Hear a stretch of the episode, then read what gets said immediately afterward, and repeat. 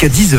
Le grand direct, Manila Mao. Quatre restaurants à Lyon ont été primés par le guide Michelin et je suis en compagnie de Nadège, cofondatrice du restaurant Mira Flores. Bonjour Nadège.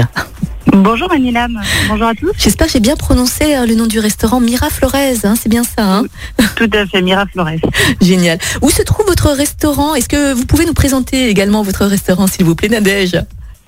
Alors le restaurant se trouve euh, actuellement donc dans le 6e arrondissement de Lyon, boulevard des Belges. Euh, pour ceux qui nous connaissent ou qui nous ont suivis, on est un, un restaurant donc euh, péruvien avec un chef péruvien.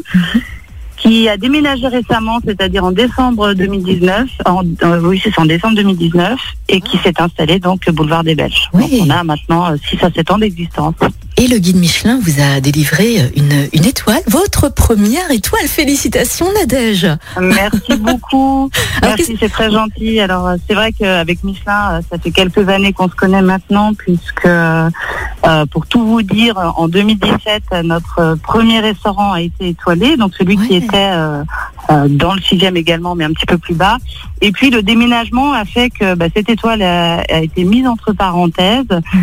Et donc, on est très heureux finalement de la retrouver, de, de, de pouvoir réaccéder à ce titre euh, cette année. Ouais. Voilà. Quelle a été votre réaction, vous, euh, à vous, il y a, il y a Carlos, hein, vo- votre conjoint, quand vous avez appris justement la nouvelle?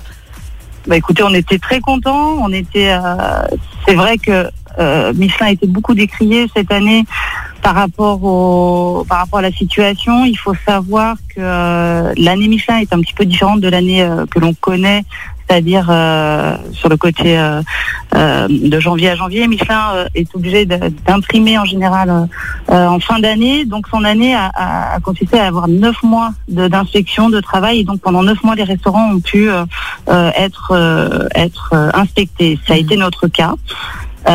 Et du coup, du coup, nous, on est très contents en fait de cette sélection et on est vraiment très fiers et surtout, on, Michelin est très important pour l'ensemble des restaurateurs de France et euh, du monde entier, bien sûr, hein, euh, à cette extension.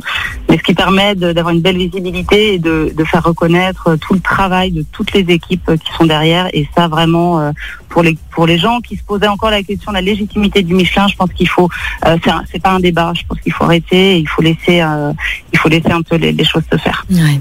Nadège, euh, bon, les restaurants là sont actuellement fermés à cause du Covid, à cause de toutes ces mesures de, de restrictions.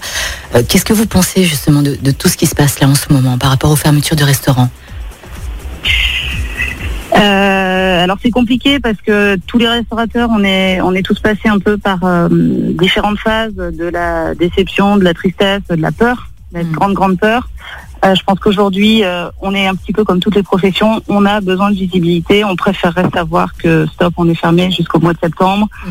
ou au mois d'avril. Il y a une date qui se profile en avril, malgré tout. euh, si on sait bien que si l'épidémie flambe Oui. en avril, ça sera repoussé certainement. Et moi, j'envisage, je pense, à, partir du mois de septembre, peut-être.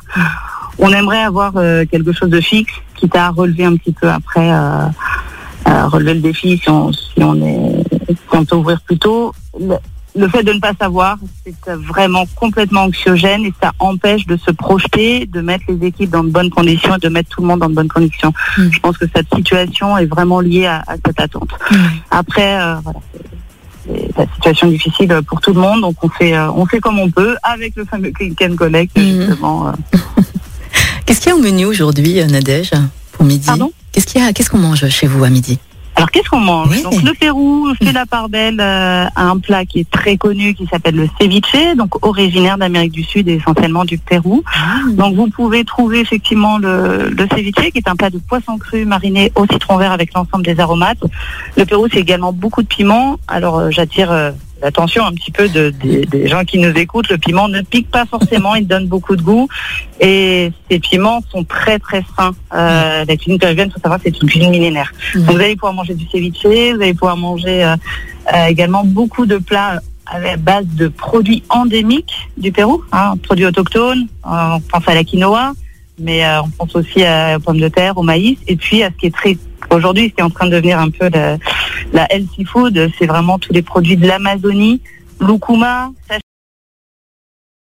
sachinchi, euh, j'en passe, et, des meilleurs, toutes les herbes euh, tout ça qui est, très connu, et que le chef accommode alors soit d'une manière gastronomique sur la partie Miraflores, soit d'une manière, je dirais, beaucoup plus euh, accessible, souvent euh, d'une part en termes de tarifs, et puis après en termes de, de découverte avec notre bar à ceviche qui s'appelle Ica. Vous m'avez ouvert l'appétit. Nadège, merci. merci beaucoup Avec en tout cas. Grand plaisir. Il est 9h16. On vous souhaite une très belle journée, une belle année et puis à très bientôt. Au revoir, Au Maria. revoir. Merci beaucoup Nadège.